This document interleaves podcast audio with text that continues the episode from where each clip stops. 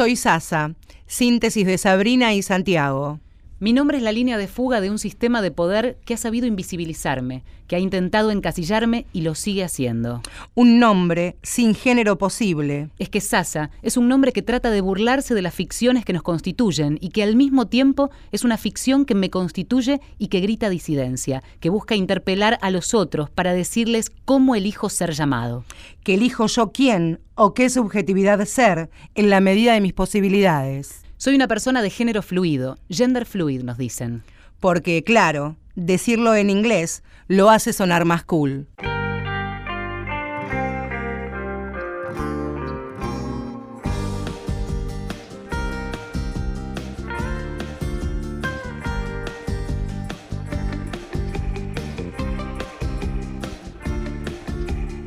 Hola, muy buenas tardes, ¿cómo va? Hola, ¿cómo les va? Bienvenidos a otro Mujeres de acá hasta las 3 de la tarde. Con Valeria San Pedro los vamos a estar acompañando. Y con Marcela Ojeda, ¿les vamos a estar acompañando? Claro que sí.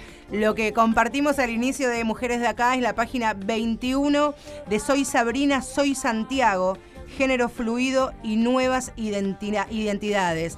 Autobiografía de Sasatesta. Un libro que va a servir como guía a lo largo de esta hora de programa porque tenemos eh, de invitado, de invitada, de invitade, y de esto vamos a hablar, de cómo corno hacemos para empezar a implementar el lenguaje inclusivo cuando el lenguaje es una parte de lo que queremos decir, cuando en realidad, este, y en este programa que ya lleva su tercera temporada y que eh, nos proponemos seguir aprendiendo, creo que el lenguaje inclusivo, como lenguaje en sí, y ahora vamos a hablar de género, que es este, una cuestión mucho más profunda, es un desafío para nosotras.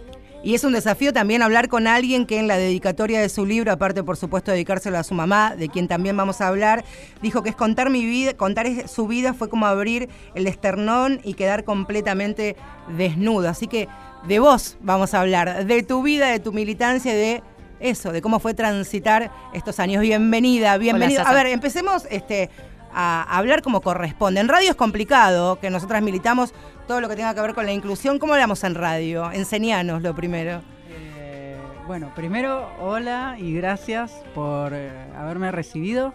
Eh, bueno, qué sé yo, a, mí me da un poco de pudor colocarme en esa posición de estar bajando línea de, de cómo se debe hablar.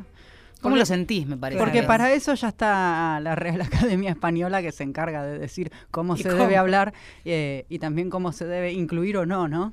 A determinadas identidades. Eh, el lenguaje está en crisis en este punto. Bueno, porque el lenguaje tiene, sí, tiene que acompañar, quiero decir, una realidad a la que todavía no terminamos de acostumbrarnos.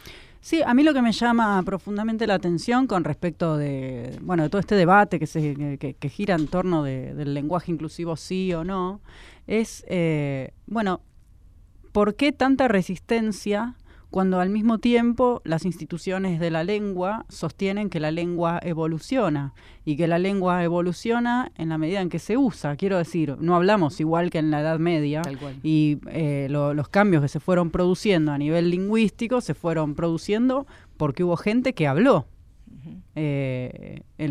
o que utilizó la lengua y, que la fue transformando y la fue eh, modificando. Entonces, si las mismas instituciones del lenguaje eh, dicen que la lengua nunca está de manera estática o que no hablamos igual que antes y que los cambios se producen a, medida que hablamos, ¿cómo puede ser ahora que haya tanta resistencia y, eh, y tanta renuencia a decir, bueno, es probable que la lengua esté modificándose en el habla, pero porque hay una reflexión subyacente detrás, que es un dato no menor, de toda una comunidad que durante muchísimo tiempo se vio excluida eh, y que la exclusión también forma parte de un discurso eh, y, todos los discursos son de carácter eminentemente político. Entonces, ¿cuáles son las políticas lingüísticas que operan a la hora de decir no, al lenguaje inclusivo no? Por otro lado, también pensaba que, esto si lo pensamos en términos, en, clave de diván, muchas veces ponerle nombre a las cosas empieza a permitirnos entenderlas. Y acá lo que tenemos que tratar es de entender algo que en realidad ya ocurre. Cuando recién lo leíamos en, la apertura del programa, hablamos de género fluido, suena cool, suena una cosa moderna. Em, estamos hablando básicamente de desprendernos de las categorías de género, pero estamos tan acostumbrados, tan educados para pensar en términos binarios, que cuesta y mucho. Y pienso también en esta mirada cosmopolita, porteña y bonaerense que tenemos impregnada en nuestra cotidianeidad y que me parece que también hacerlo desde la radio pública para que nos escuchen y también sé que vos recorres mucho el país y que es una realidad bien distinta y bien dispara la que podemos vivir con todos los privilegios que tenemos, particularmente siendo ciudadanas de, Buenos Aires, ¿no? Sí, mira, eh, casualmente hace unos meses atrás estuve en Córdoba. Eh, haciendo, bueno, una jornada de género y performance y demás.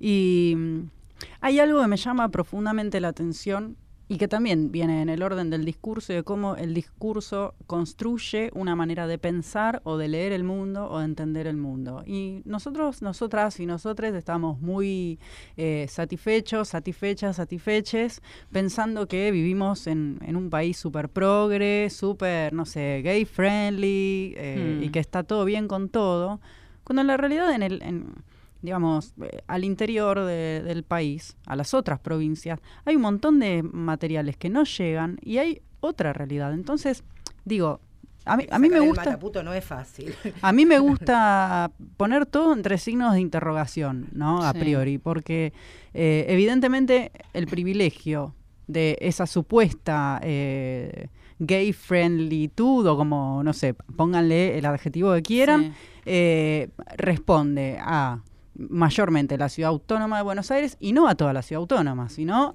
a determinados barrios, a determinados sectores, porque no es lo mismo, eh, no sé, andar de la mano con alguien eh, por un lugar, por un barrio, que ir a otro barrio con esa misma persona de la mano por la calle. Lo más probable. incluso hoy en la ciudad de Buenos Aires es lo mismo besarte con tu pareja, siendo familia en la avenida Santa Fe en una pizzería. Imaginémonos en un barrio de la periferia de nuestra ciudad. Piensa, por decir alguno, el primero que se me viene a la cabeza, Matadero, Soldati, Lugano. Este, claro, bueno, yo soy de Lugano. Claro. Yo soy de Lugano y ahí de, disidencias no se habla. Y sin embargo, hay un montón de disidencias, porque cuando hablamos de las disidencias, yo no me refiero solo a las disidencias de sexo género hay un montón de otras disidencias. Gente que eh, duerme en la calle, gente que, este, no sé, no va a la escuela, eh, chicos en situación de trabajo, eh, no sé, familias que no llegan a fin de mes. O sea, las disidencias no son solamente las de sexo género, digo, hay un montón de otras y que también son invisibilizadas por un discurso. Y que también a mí me hace un poco de ruido cuando, no, sé, nosotros, nosotras, nosotros nos planteamos como la disidencia. No, claro, Yo prefiero pensar en que hay disidencias varias y por eso tan importante para mí también es el lenguaje inclusivo, porque em, poder incluir a, a otras identidades, a otras subjetividades, más allá de las categorías de sexo-género, es eh, también poner en crisis un sistema de poder que ha sabido determinar a lo largo de los años de la historia un centro y una periferia. Pero sin periferia el centro no se sostiene. Entonces rompamos la idea de periferia, resignifiquemos el uso de la lengua y hagamos tambalear el centro para que realmente eh, la, redistribución de la riqueza y las políticas lingüísticas y todo lo que eso conlleve sea más este igualitario poner en crisis la hegemonía también. No tengo en las manos este libro del que vamos a hablar. Por algún lado hay que arrancar em, el camino. Primero, recomendar este libro en, lo personal. Para hacer los deberes tenemos que leerlo, por supuesto. Lo leímos, en, mi caso me encontré, recién se lo decía Sasa, con, eh, más allá de un libro de material de consulta en, eh, en en, el lugar de la biblioteca donde guardo los libros de género, eh, yo lo pondría, lo ubicaría en el sector literatura. Es literatura del yo, algunos lo llaman, que tiene que ver esto con, la primera persona. Soy Sabrina, soy Santiago y de ahí nace Sasa. Eh, vamos a contar un poquito al público, a, nuestros oyentes, a nuestras oyentes que nos están escuchando, eh, de qué se trata. Es tu historia, básicamente. Bueno, sí, o parte de ella, porque en realidad, qué sé yo, siempre eh, una historia es un recorte de, algo y siempre, qué sé yo, a mí me gusta pensar en, en, cómo producimos eh, la lengua a través del uso de metáforas, ¿no? O, a través del uso de eufemismos. Entonces, siempre lo que se dice está en lugar de otra cosa y en definitiva es es solo un recorte de, Yo de algunas pensaba- cosas de mi vida que, no sé, me parecieron... Si hablamos de género, eh, podemos hablar o podríamos pensarlo en términos de deconstrucción. Yo lo pensaba al revés, pensaba, en realidad es de construcción. Es ¿Por de construcción. Claro. ¿No? Fue la construcción que fuiste haciendo y, y- y- y que vas volcando en relación a un montón de crisis que se pusieron en juego. Pensando sí ahora en este sexo-género, en esa categoría quiero decir. Sí, o una reconstrucción, ¿no? Sí. Porque eh, desde que, no sé, para mí, me- a mí me gusta pensar que desde que el mundo es mundo, ningún sujeto, ninguna sujeta y ningún sujete es acabado o ac- acabada o acabade. Siempre estamos construyéndonos, reconstruyéndonos, preguntándonos, repreguntándonos y, y me parece que en, e- en eso hay, hay un movimiento interesante que es eh, también la, la pregunta por el yo, ¿no? Hablando de esto, de la literatura del yo o de- del relato autobiográfico, ¿no? Hay, una pregunta ahí eh, por el yo que hace que, que po- podamos también poner en, en crisis y en cuestionamiento nuestra propia mirada eh, y abrirnos a la posibilidad de que existan otras narrativas, otras maneras de ver el mundo, ¿no? Mm.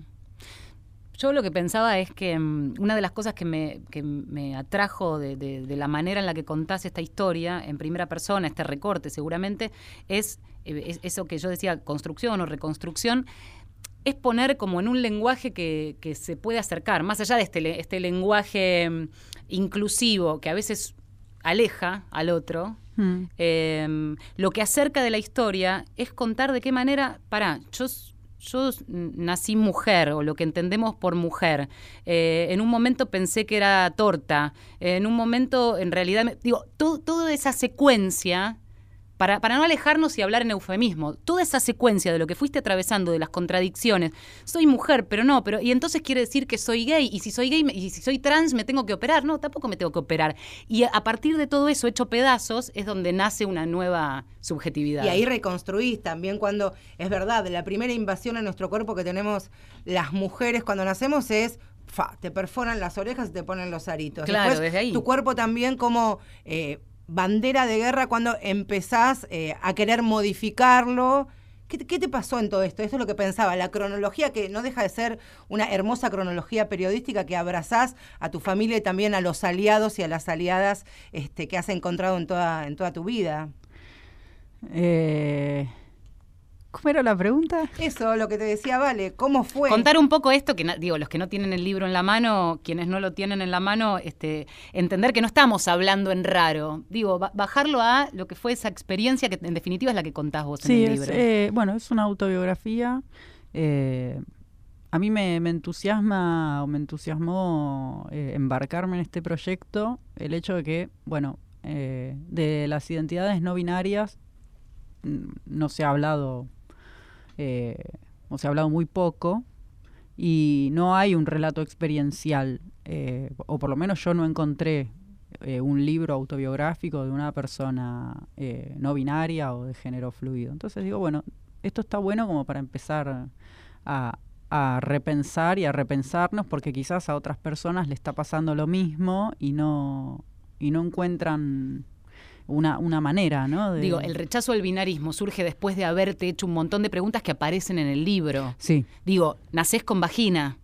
Y eso, y eso eh, supone, médicamente hablando, si querés, digo, está, está expresado además de una manera muy natural. Entonces, después de eso, decís, bueno, ¿y esto significa ser mujer?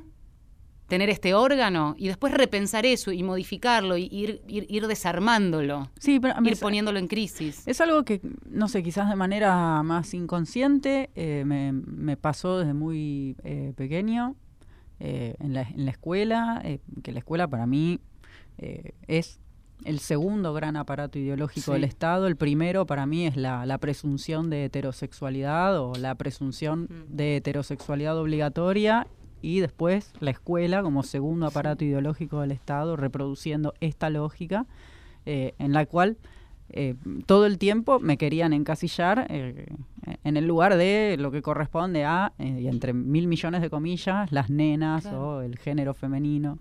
Eh, y siempre me sentí muy, mm, eh, muy fuera de lugar, todo el tiempo con esta sensación de, de, no lugar constante, no, de no tener un lugar, de no saber para dónde ir. Eh, y eso también te va formando una personalidad, una, una manera de, de, pensar, de, sentir. Eh, también. ¿Y cómo se surfeaba en esos momentos? Pienso y cada, cada programa de este Mujeres de Acá hacemos ancla y tiramos líneas en lo que tiene que ver esta ley que hace 12 años no se implementa y que debiera estar aplicándose en todas las escuelas de nuestro país de todos los niveles, que es la educación sexual integral. Si una ESI hubiera acompañado a SASA, a sus docentes, a sus compañeros, a sus directivos, tal vez muchas de esas contradicciones hubieran estado seguramente todavía pero por lo menos vivirla de una manera menos traumática. Menos traumática. Sí, yo creo que el tránsito hubiera sido eh, más ameno eh, y, por eso también trato de, activar eh, todo el tiempo el, pensamiento o la mirada en perspectiva de género y, y la aplicación de la ley de educación sexual integral más allá de, algunas contradicciones que esta ley me genera, por ejemplo, el, artículo que dice procurar igualdad de trato y oportunidades para varones y mujeres, que, en algún punto sigue sosteniendo este binarismo, pero eh, trato de, o sea, rescato eh, lo innovadora que, fue y que es y que todavía hoy sigue planteando eh, debates y, y, contradicciones y resistencias, lo cual no es poco, y es un dato también no menor, que, te está dando cuenta de, bueno, ¿por qué hay tanta resistencia a, educar eh, o, a informar a, una población para evitar un montón de cosas, digo, ¿no? Porque detrás de la ley de educación sexual integral, que es para mí es una ley eh, en materia de derechos adquiridos, más allá de, de, todo lo, que se pueda perfeccionar, ¿no? Mm. Es una ley, para mí es súper buena, eh, pero que también va de la mano con los recientes debates sobre la despenalización de la interrupción voluntaria del embarazo, ¿no? Eh, y muchas, eh, muchos de los diputados o de las diputadas que o senadores y senadoras que se han opuesto eh, utilizaron la ley de ESI como el caballo de batalla para decir no, no, no sancionemos la ley del aborto. Sí, Hagamos aplicar bien la ESI que hace 12 bien años la ESI. Ahora, cuando la ley, eh, la ley por la interrupción voluntaria del embarazo no sale, eh, acto seguido empiezan a surgir este, colectivos de personas que se oponen a la enseñanza de la educación sexual integral en las escuelas, que son los mismos que decían profundicemos en la ESI y no al aborto. Entonces, digo, bueno, es una ley que hay que cuidarla, hay que militarla o activarla o llevarla todo el tiempo y, estar muy consciente eh, justamente de, esto, ¿no? De, poder salir de un plano biologista, eh, determinista y binario para poder abrir la perspectiva a otros mundos posibles y para poder hacer además, sobre todo en, el campo de, la educación, que es a lo que me dedico, el ejercicio de un derecho verdaderamente humano y por lo tanto universal e innegable para todas las personas, porque en el estado del arte de la, de, la situación actual, la escuela sigue siendo una institución profundamente expulsiva. Profundamente expulsiva. Ahí en, esta cronología de Soy Sabrina, Soy Santiago, haces referencia a lo que te pasó, determinadas anécdotas y situaciones en la edad de de la infancia y tal vez lo más traumático para la mayoría de nosotros es la adolescencia y el cambio de la niñez a la juventud. ¿Cómo lo fuiste transitando vos? ¿Cómo fuiste buscando o encontrando aliados, o resistencias?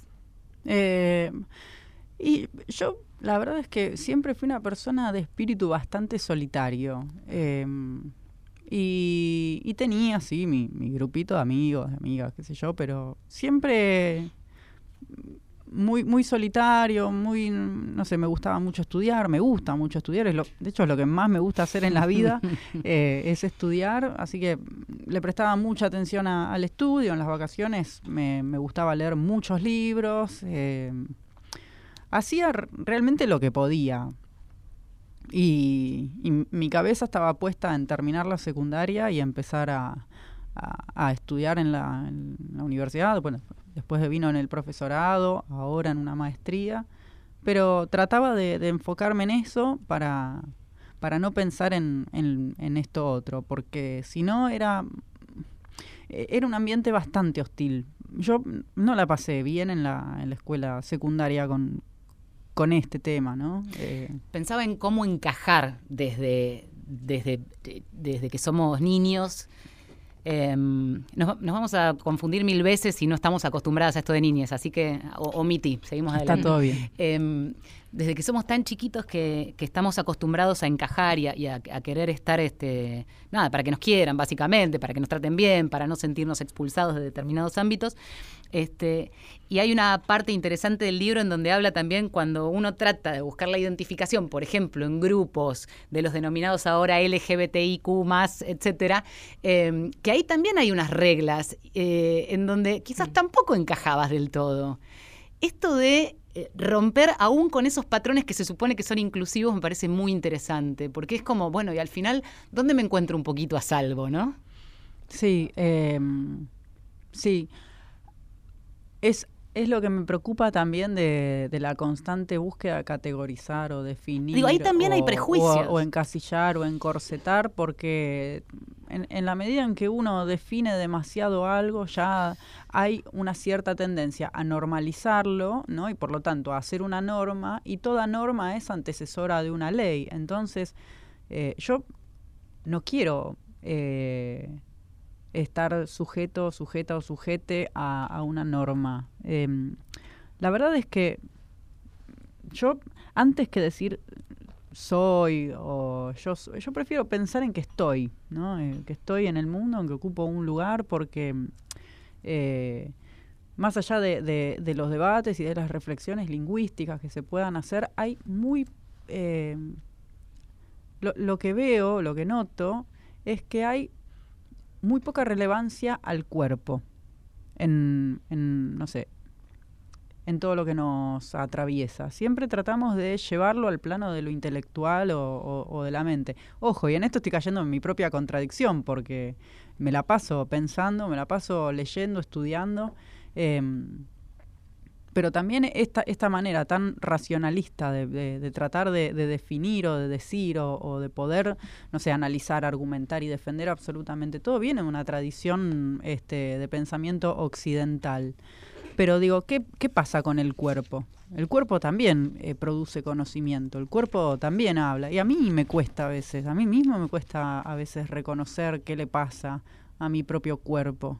Eh, entonces ahí también hay un dato, porque en definitiva nosotros, nosotras, nosotros estamos haciendo una reflexión lingüística que es importantísima y, yo creo que es fundamental y es necesaria, eh, pero los cuerpos, o sea, quienes son mancillados, quienes son, no sé, violados, violentados, abusados, desaparecidos o lo que fuere, son los cuerpos. Entonces, en algún punto prefiero decir yo estoy. Porque eso implica, me parece a mí, una mm, asunción de la propia corporalidad eh, también como un modo de, resistencia, ¿no? Eh, y de y, sí, y, de lucha por el reconocimiento eh, de una identidad. Si es que podemos hablar de que hay una identidad, ¿no? Todo, todo se termina poniendo en jaque también. Estamos en Mujeres de acá hasta las 3 de la tarde. Elegimos música para compartir con ustedes. Es Lua quien canta. Somos Utopía. Empezamos a descoser camino.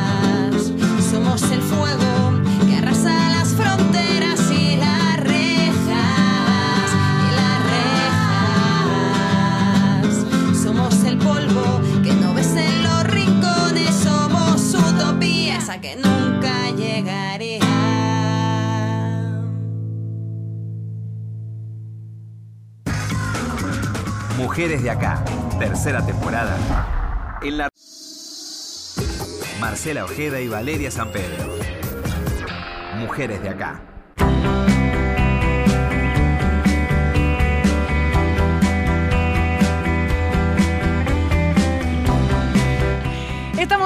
De acá hasta las 3 de la tarde. ¿Qué le pasa, Ojeda? Estoy sorprendida porque por fin te ¿Qué? reconozco fanática, asombrada. Vamos a contar la te iba a realidad. insultar en vivo, pero Este, no. ¿cómo me No, vas a insultar? porque La realidad de, de este libro que llegó a la radio, todavía no sé quién me lo envió, supongo que de la editorial hace un par de semanas, lo leí rápidamente. Durante la semana, ese mismo día, estuve con Valeria y le digo, mientras te llega tu libro, porque ese me lo voy a quedar para mí, e irá circulando en varias manos eh, Amiga, amigas, amigues. claro que sí.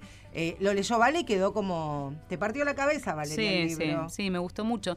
Me parece que está buenísimo eso. Este, yo insistía, recién lo decíamos mientras sonaba el tema, que mm, se puede pensar como, como literatura más allá de un libro que en principio te entra por lo menos por los ojos y desde la recomendación y desde un programa como este que habla desde hace eh, tres años ya de cuestiones que tienen que ver con eh, la vida, la historia, las preocupaciones de las mujeres, eh, pero que se ha metido con las cuestiones de género y ahora la idea de hablar de género fluido a través de un libro que puede suponerse como de militancia, pero que también tranquilamente puede ser de literatura.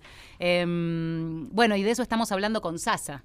Así es, y pensaba mientras esta semana estábamos ya pensando cómo, cómo hablar, cómo conocerte, cómo abordarte, eh, leyendo tu vida, es- no, no es más ni menos que eso.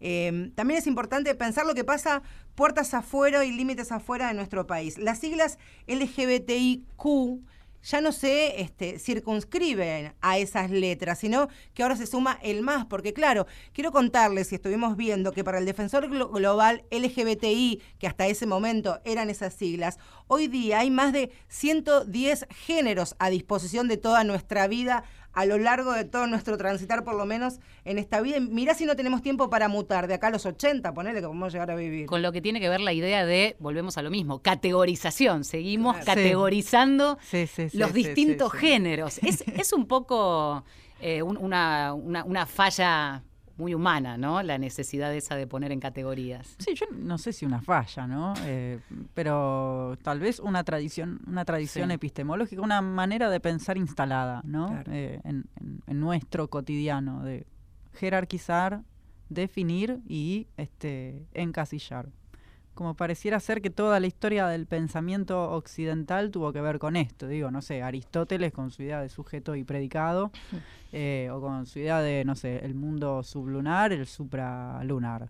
Eh, Platón con la idea de la doxa y la episteme. Todo el tiempo. Y somos herederos nosotros de toda esta tradición. Entonces, no sé.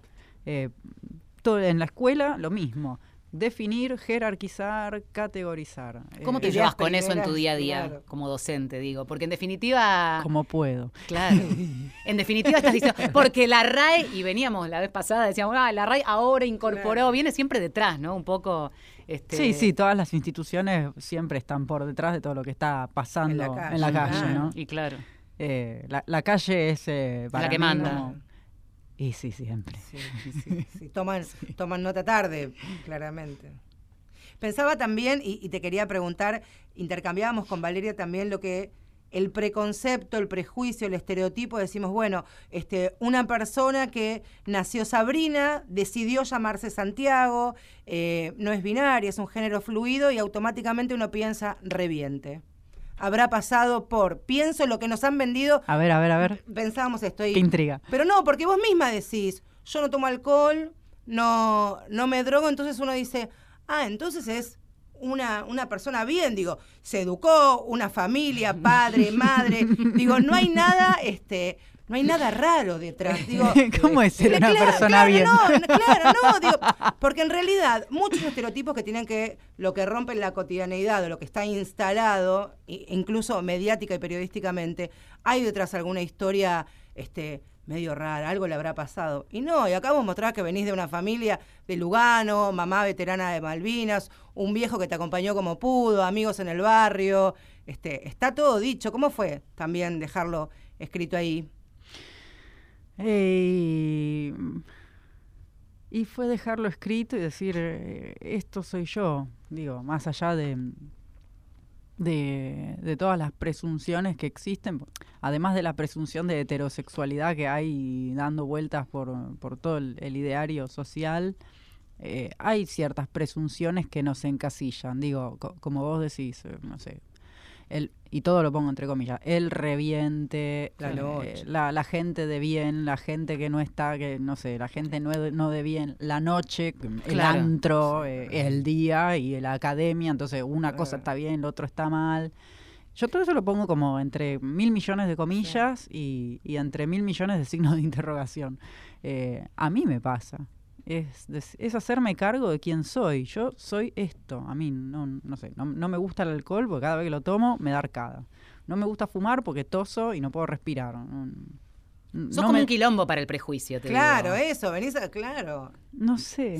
Bueno, te lo decimos nosotras, ¿sabés qué? Sos un quilombo para el prejuicio. sí. Porque, porque claro, este- en esta, en esta idea, en esta metodología de encasillar todo en algún lugar, aparecen estos supuestos. Y cuando alguien se te presenta y te dice, esto no, esto no, esto no, tampoco, el otro no, entonces, ah, bueno, entonces pará. Tenés que repensar todo. Es un poco el desafío que propone, me parece. Me este gusta libro. tomar mucho café. Ahí es. Bueno, pero es llevado a tal vez a, a lo cotidiano, a lo que vemos todos los días. Hasta no hace mucho tiempo, los medios de comunicación hegemónicos se sorprendían bajo la premisa cómo hay feministas que son heterosexuales, que gustan de hombres e incluso que son muy lindas y muy bellas y que pueden ser tapa de una revista Vogue. Sí, o que son bueno, madres. es- y que son madres y que no andan por la vida queriendo cortar a los tipos. Digo, romper ese prejuicio está buenísimo porque hace tambalear y hace moverse todas las estructuras que nos fueron instalando de manera sistemática desde muy pibes, desde ese primer lugar donde nos dejan, que es la escuela.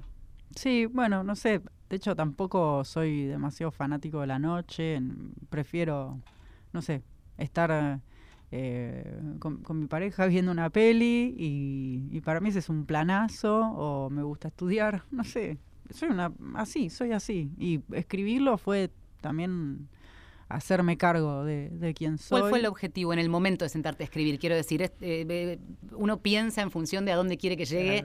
Quizás ya tenías el formato de libro pensado o es sentarse a escribir para sacar y después ver si eso puede tomar forma de libro. Eh, el objetivo, a mí lo, lo que me convocó para escribir fue esto, que no había un relato eh, experiencial, o por lo menos yo no había encontrado, una persona no binaria, eh, lo cual me pareció un movimiento interesante, también como para empezar a instalar el tema en nuestro país y empezar a darle visibilidad a todas estas eh, subjetividades que todavía no habían tenido un lugar, por lo menos en la agenda discursiva. Eh, y además, porque redactar una autobiografía eh, es también, no sé, como hacerle un poquito la guerra al canon de la literatura occidental, ¿no? El canon, eh, esto que nos dice, bueno, esta literatura es buena porque, no sé, la alta literatura, la literatura universal, que en general es escrita por hombres eh, biológicamente nacidos y asumidos como tales y este no sé el género por ejemplo el género autobiografía o el género biografía son considerados eh, géneros menores, por el canon la tradición de lo que dice que es la buena literatura. Y por otro lado eh, analizando la historia de la literatura de mujeres la literatura de mujeres, que también fue una literatura denostada por, por un sistema jerárquico y patriarcal, eh, había colocado al género autobiográfico como un género propio de la literatura de mujeres, como diciendo, estas cositas menores que las escriban las Los mujeres. diarios íntimos. Claro, que son, que son las sentimentales. Y digo, bueno, yo no soy ni hombre ni mujer, ¿no? Estoy en Tomá. el mundo, eh, voy a escribir de, de- de quién soy eh, en, en primera, voy a hacer una autobiografía, no me interesa el canon, no me interesan las clasificaciones y, en- y soy así. Eh, soy esta persona, me hago cargo como puedo de, de quién soy. Eh, porque también es esto, ¿no? No es que me hago cargo en mayúsculas. Todo el mundo se hace cargo como puede, como sabe eh, y como siente de sus este, fortalezas y debilidades, que es algo que todos, todas y todos tenemos, más allá del género, eh, más allá de la orientación sexual, más allá de la expresión de género. eh, por suerte somos personas inacabadas, ¿no? Y, y- y en eso de inacabarse hay, hay una, me parece a mí, una grieta o una posibilidad de encuentro con, con otras personas, no para que nos completen, sino para que nos ayuden o nos acompañen en el camino de preguntarnos y repreguntarnos qué clase de persona queremos ser.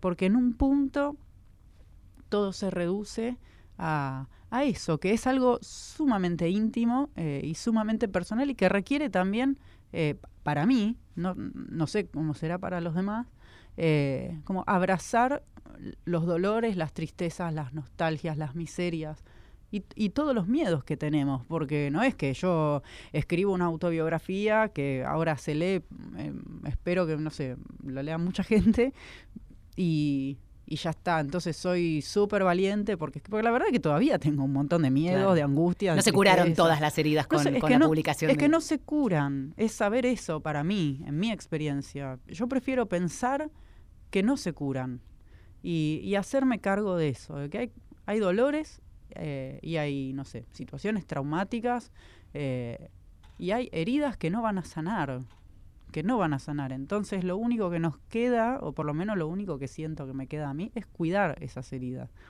Lo mejor que pueda, haciéndome cargo de que van a estar siempre y de que nadie va a poder eh, curarlas. Simplemente ya son parte constitutiva de, de mi persona. Y me parece que esto es más fácil, por lo menos para mí. Es más fácil y lo hace más eh, llevadero, porque eh, no soy omnipotente, yo no puedo con todo. Eh, y y me, me, llevó muchos años poder hacerme cargo de que no soy omnipotente. Entonces... Seguramente ya con, con el libro circulando en la calle te lo te lo hago de pregunta, modo de pregunta y lo respondemos en unos minutos. Quería preguntarte qué te pasó en este intercambio con lectores, con gente que ya habrá tenido tu libro en sus manos y te habrá leído, seguramente por redes sociales te habrán escrito, principalmente algunos que tienen sus heridas y que nos van a acompañar por el resto de la vida, pero lo importante es que no se profundicen o por lo menos que estén ahí. Sumamos música en Mujeres de Acá. Pero Tachingo viene ahora con la complicidad que da acción a una buena conversación. Y cuando tú me nombras, sientes ganas. Soy la nueva alternativa contra contaminación. Y tú eres la energía que me carga. Soy una arboleda que da sombra a tu casa. Un viento suave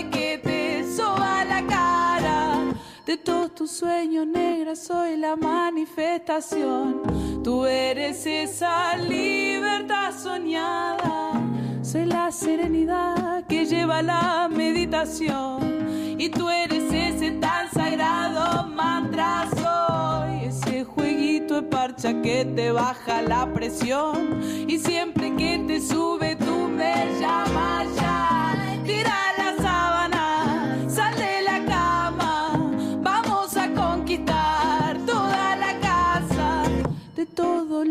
tú acostumbras, soy contradicción. Creo que eso es lo que a ti te llama.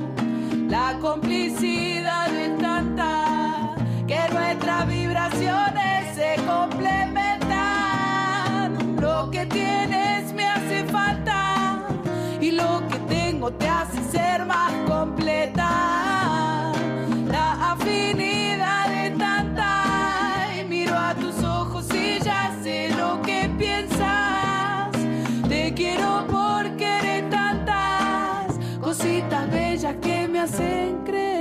Soy.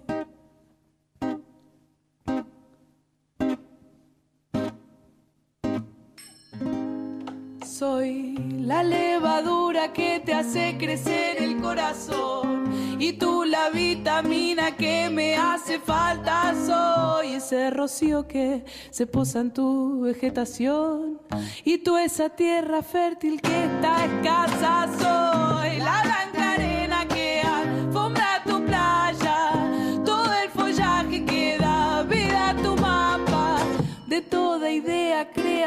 creativa soy la gestación. Tú eres la utopía liberada. La complicidad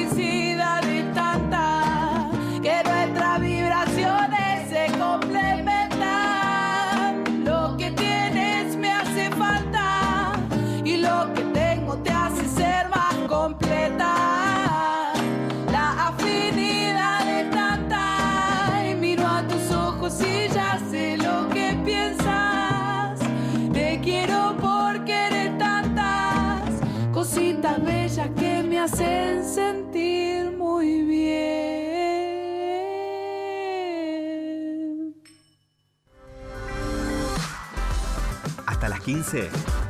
Mujeres de acá.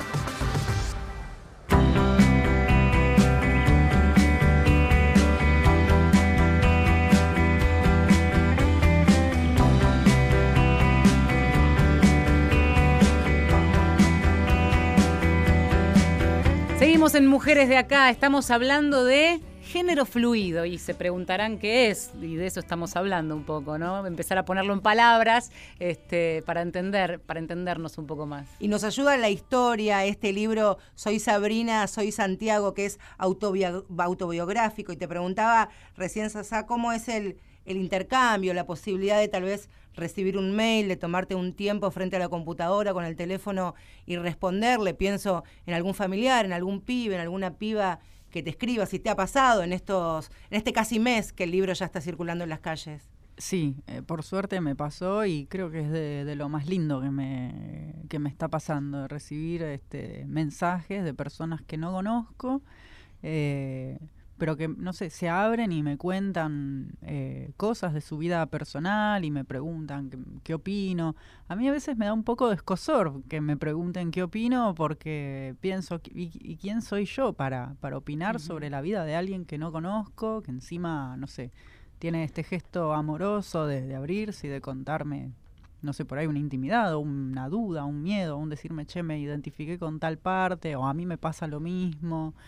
Eh, pero eh, al mismo tiempo es, es un aliciente y en esto de que veníamos hablando anteriormente de, de la herida, de cómo cuidar la herida, es un mimo a, la herida, porque mm, vengo de una historia eh, personal donde después de la muerte de mi mamá yo me sentí eh, y me quedé también literalmente muy solo y donde mm, me encontré muchas veces con eh, no sé, tener que tomar decisiones de personas eh, eh, llamadas por, por el imaginario cultural adultas en una edad donde nada, no- donde tendría que haber estado haciendo otras cosas.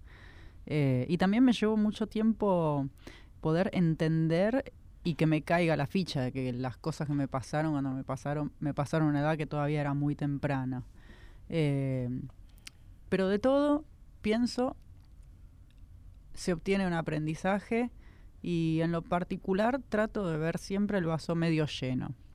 Eh, y el aprendizaje que creo que muchas situaciones eh, de dolor me han dejado es a, a, a poder, a tener menos miedo de mirarme el alma. Y mm, por ahí suena un poco tonto o cliché o de modé. Sinceramente no me importa, porque esta es mi manera de vivir. Eh, y, a no juzgar el, dolor ajeno, porque a veces también juzgamos, ay, se pone mal por tal pavada, y, y a lo mejor esas no son, no- nada es una pavada. Si hay alguna persona, si a un otro, una otra, un, un otro le, le duele. Entonces, no sé, por ahí salir de, de ese micromundo en el que a veces vivimos todo el tiempo eh, y tratar de, de- mirar a los ojos a, la- a las personas para ver y saber qué les duele.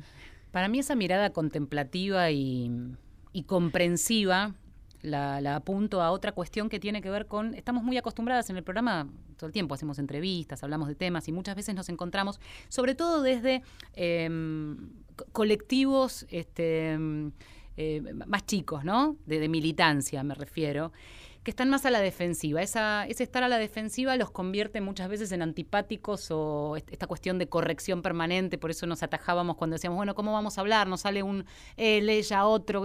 Este, y me parece que tenés eh, que tenés la ausencia de, esa cuestión más dura.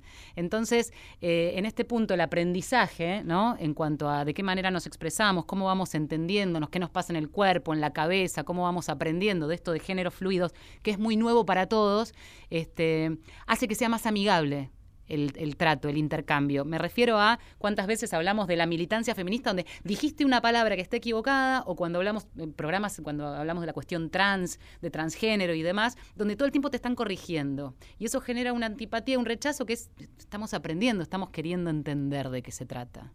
No sé si lo vivís de esa manera. Me pero- parece y pienso también eh, que tiene que ver, y Sasa lo contaba, con tu profesión, con tu oficio, Mm. que tiene que ver con sos docente, sos maestra, y con esto no quiero poner la carga maestro como esta figura este No, no, yo no enorme que- soy que- el no, maestro. No, no, pero me refiero que cuando uno decide abrazarse a la docencia, también es una, una posición frente a, al día a día. Y seguramente en esto, cuando te lean muchos en, en tu libro, de alguna manera también se hace docencia. Y cuando uno hace docencia, y nosotras cuando, por lo menos yo, voy a hablar por mí, empecé a entender y a abrazarme al feminismo, necesité de una maestra y una docente que me incluya y no me expulsa ante la primera que palabra mal dicha o fuera sí. de lugar. Porque una militancia expulsiva se convierte en gueto y un gueto ahorca y cierra puertas. Y esto es, me parece, eh, lo distinto de, de tu De autobiografía. escucharte, sí, sí. yo escucho, me imagino a, a tu familia, me imagino a tu mamá, a tu papá, a la pareja de tu papá, porque incluís de tus propias palabras que están escritas en, en las páginas de tu libro. Me parece que esa es la... Un secreto, ¿no? Una Sí. clave. Sí, no, no sé si es un secreto. eh, yo no, no, no quiero vivir a la defensiva, no me interesa. eh, porque ya me tuve que defender bastante en la vida y ya, no sé, eh, hace unos meses atrás le decía a, a mi novia, a mí no me gusta discutir. Mm, Yo no- estoy cansado, eh, a veces siento como si tuviera el alma ma- muy vieja adentro y, y no tengo ganas de estar peleando o de seguir peleando con, con la vida. Yo creo que mm, y quiero apostar y quiero seguir creyendo en, en que, no sé, nos podemos encontrar charlando. Eh, porque eso también nos coloca en una posición de iguales. Y yo Mm. creo que no soy quien para eh, creer que me las sé todas, porque por suerte no me las sé todas y espero seguir sin sabérmelas todas, así tengo más materia para seguir estudiando. Eh, y además, qué sé yo, todos tenemos cosas que, que no sé, dudas. Y, y- y como vos decís, a mí me, me interesa que la gente pueda abrirse y preguntar, a que por miedo no pregunte y entonces Claro. no se acerque. Porque si no, se genera mucha soledad. Y, y creo que ahí se, se pierde lo colectivo.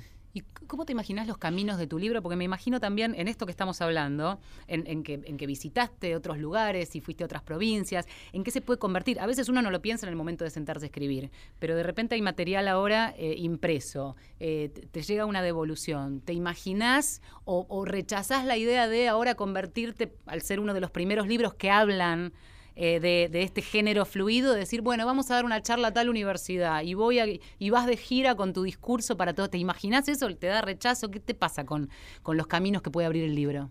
No, que abra todo lo que tenga Sí. que abrir. No creo que nada malo puede salir. Y si tiene que venir algo, entre comillas, malo, bueno, que sea No, para pero no un por malo, me refiero, también. sino que quizás decís, no tengo ganas de ponerme de gira a, a dar clases ahora, de hacer una charla TED, por decirte. No, digo. no, sí, sí. Sí, lo sí a haría. to- sí. Lo haría, sí, sí a todo porque, no sé, me gusta.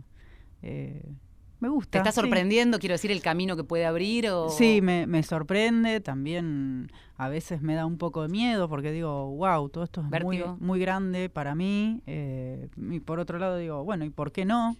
Eh, ¿Por qué no a mí, no? También. Si así cuando se murió mi vieja, yo dije, bueno, ¿por ¿Por qué no a mí? ¿Por qué no a mí todo lo bueno que pueda llegar a surgir de esto, no? Em, que me sorprenda. Que me sorprenda. Y si tienen que venir charlas, sí, con mucho gusto. Sí, claro que sí, ¿por qué no? la, la figura, la presencia, la compañía de su mamá está en cada una de, de las páginas de este, de este libro, a quien se lo dedicó. Y yo le decía, este, cuando nos conocimos antes de comenzar el programa, que uno de los eh, mujeres de acá, que por lo menos a mí más me conmovió y que fue muy importante, tenía que ver con las eh, invisibilizadas veteranas Sí, claro. y heroínas de Malvinas, as- la mamá de, de Sasa estuvo en Malvinas, así que esas cosas que tiene la literatura, la radio, nuestros mundos, así que de alguna manera también está en el libro y estuvo acá. Sí. Estamos terminando, nos quedan un par de minutitos nada más.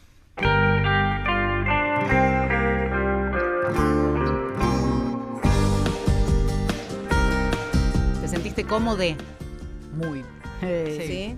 Re. Sos de Escorpio, es algo. Conocí un esco- eh, escorpiano tranquilo. Yo no conozco a nadie que sea de Escorpio. Tenemos Eh, mala eh, fama, Sí.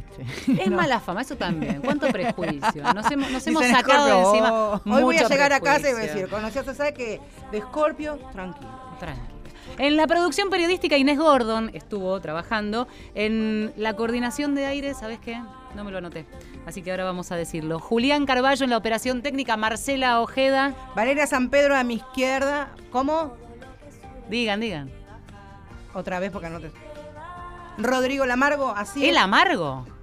Lamargo. Ah, yo digo el amargo, no tuve el gusto, pero bueno. Como el chocolate. ¿Sos como el chocolate, favor. Rodrigo? Imagínate que te digan el amargo, terminamos así, ¿no? Em, estamos terminando. Muchísimas gracias, Gracias, por haber venido. Gracias por tu libro. Nos encantó conocerte y también nos encantó leerte. Bueno, gracias a ustedes por haberme invitado, por haberme recibido, por esta charla tan amorosa que hemos tenido. Y bueno, ojalá que, que les guste, Que se abran todas las puertas que Todas. se tengan que que abrir. se abran, Que sí, que se abran, que se abran, para, para todo el mundo. Que Gracias se por abran venir. todas las puertas. Nos reencontramos el próximo domingo. A las 2 de la tarde, minutitos después que Héctor Larrea, ya con 80 años, señores, claro. diga que comienza. Mujeres de acá. Feliz cumpleaños, maestro. Chao. Y cuando te vas, vas a viajar. Las nubes se despejan y vuelvo a empezar. Y si te vas, no vuelvas más. Lo que dejaste.